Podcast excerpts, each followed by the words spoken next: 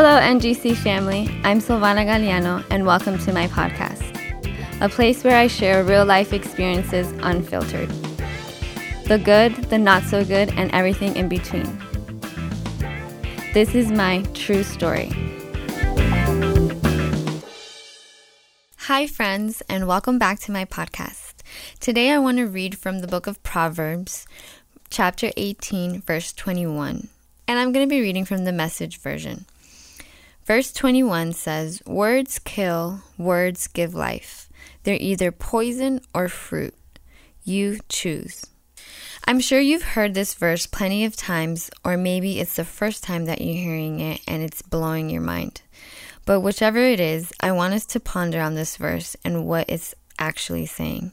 I know that it's a verse that is has been said plenty of times and one day I just decided to read it over again and it really just stuck out and something that I love to do is look at different versions um, of the Bible and the verses that that are translated. But here it clearly says words kill or words give life. So what are your words saying?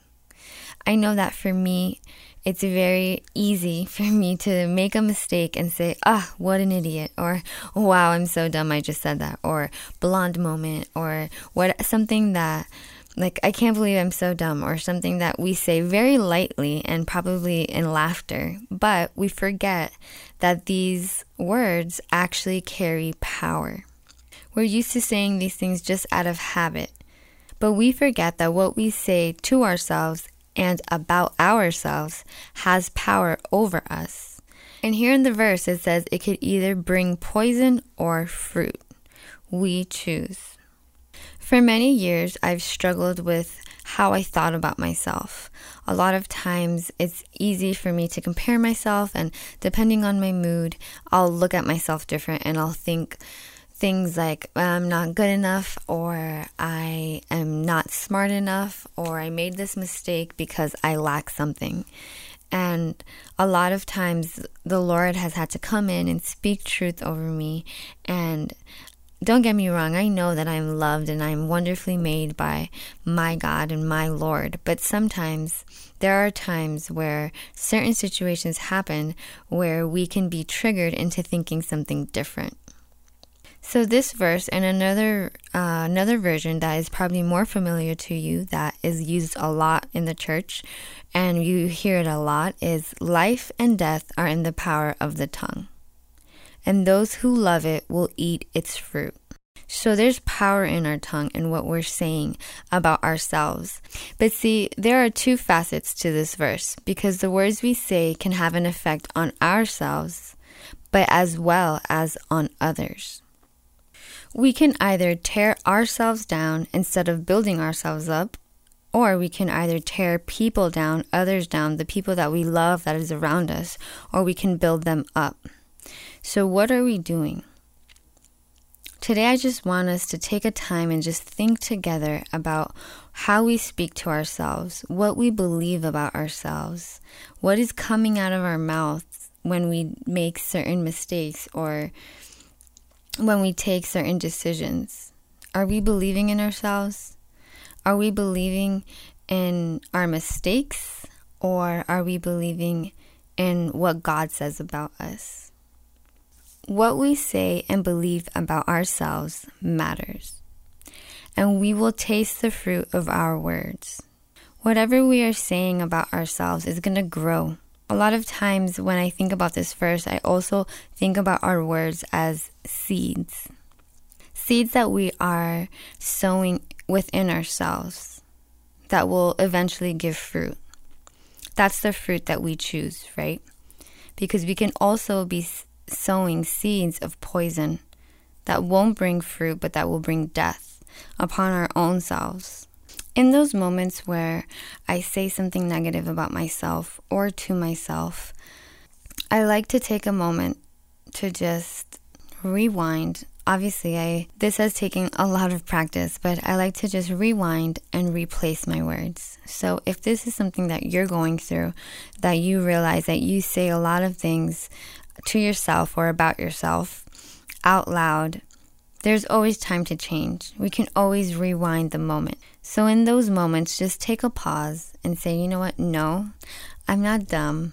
No, I'm not an idiot. Or I'm not ugly. Or this does look good, just not right now. Or you can just replace your words and replace the seeds that you are sowing into yourself at any moment. So, like I said, our words have the same effect on others. True story, we all say things we don't mean when we are upset, angry, or just in our feelings. It's gonna happen. It happens to us. We're human, and there's really the only thing that we can do about it is be humble and apologize and eat our words when it's necessary. So I've lived many, many, many moments of those times where I've just spoken out of anger or out of sadness and I have just attacked with my words, and it usually tends to be the people that I love. And a lot of times I'm reminded by Holy Spirit about this verse and how there's power in my tongue and what am I saying? What I say has power, and I am sowing with the words that I release from my mouth.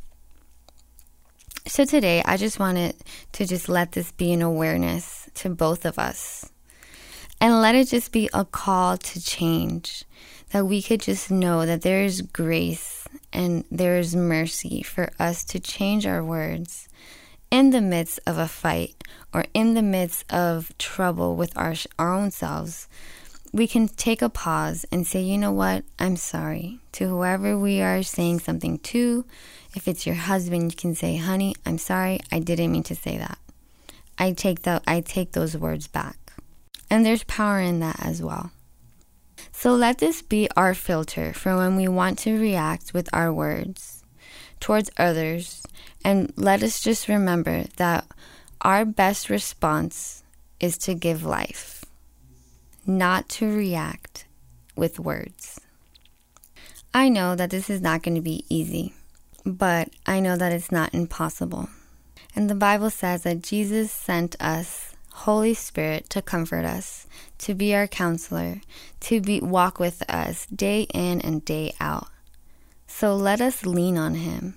Let us ask him for guidance. Let us ask him to give us a nudge. I love to ask Holy Spirit, Holy Spirit, please nudge me when I'm doing this something that I shouldn't be doing or something that I'm struggling with. And it works. Holy Spirit will always guide me and convict me and let me know, hey, you're doing something that you have already said you didn't want to do. And He will guide me to where I'm trying to go. And I want to leave you with two questions to ask yourself and to think about. What do you want your words to be? Poison or fruit? Do you want those words to be poison to yourself or do you want it to be fruitful? Do you want it to bring life?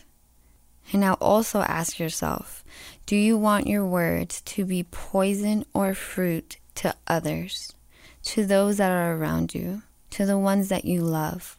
Do you want to poison them with your words? Or do you want to bring them life? Do you want to build them up? Do you want to encourage them? Do you want to sow seeds of fruit into their lives? The second question What do you want to taste? What do you want others to reap from you? What do you personally want to taste within you? What do you want to see grow inside of you? I know that naturally we don't want our weaknesses to grow. We want to see ourselves succeed and we want us to grow in ca- the character of Christ and to grow and bear much fruit like we are called to do. So let's stop poisoning ourselves with our words. And now, what do you want others to reap from you? Do you want them to reap poison from you? Do you want your children to reap poison from you, to reap curses or to reap death from you? Or do you want them to reap life from you? Do you want them to reap value and love and, and grace and mercy? And do you want them to reap fruit that will be fruitful in their lives?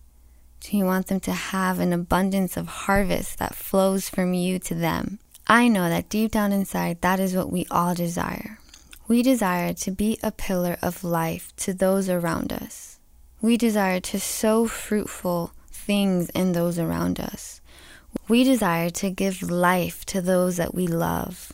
So let's pray together and ask Holy Spirit for awareness.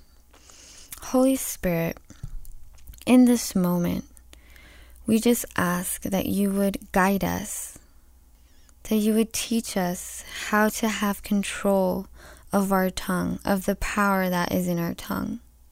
Holy Spirit, that you would give us a sign when we're leaning towards giving words of death, when we're leaning towards reacting with our words, when we're leaning towards giving poison to those around us, and more importantly, to us.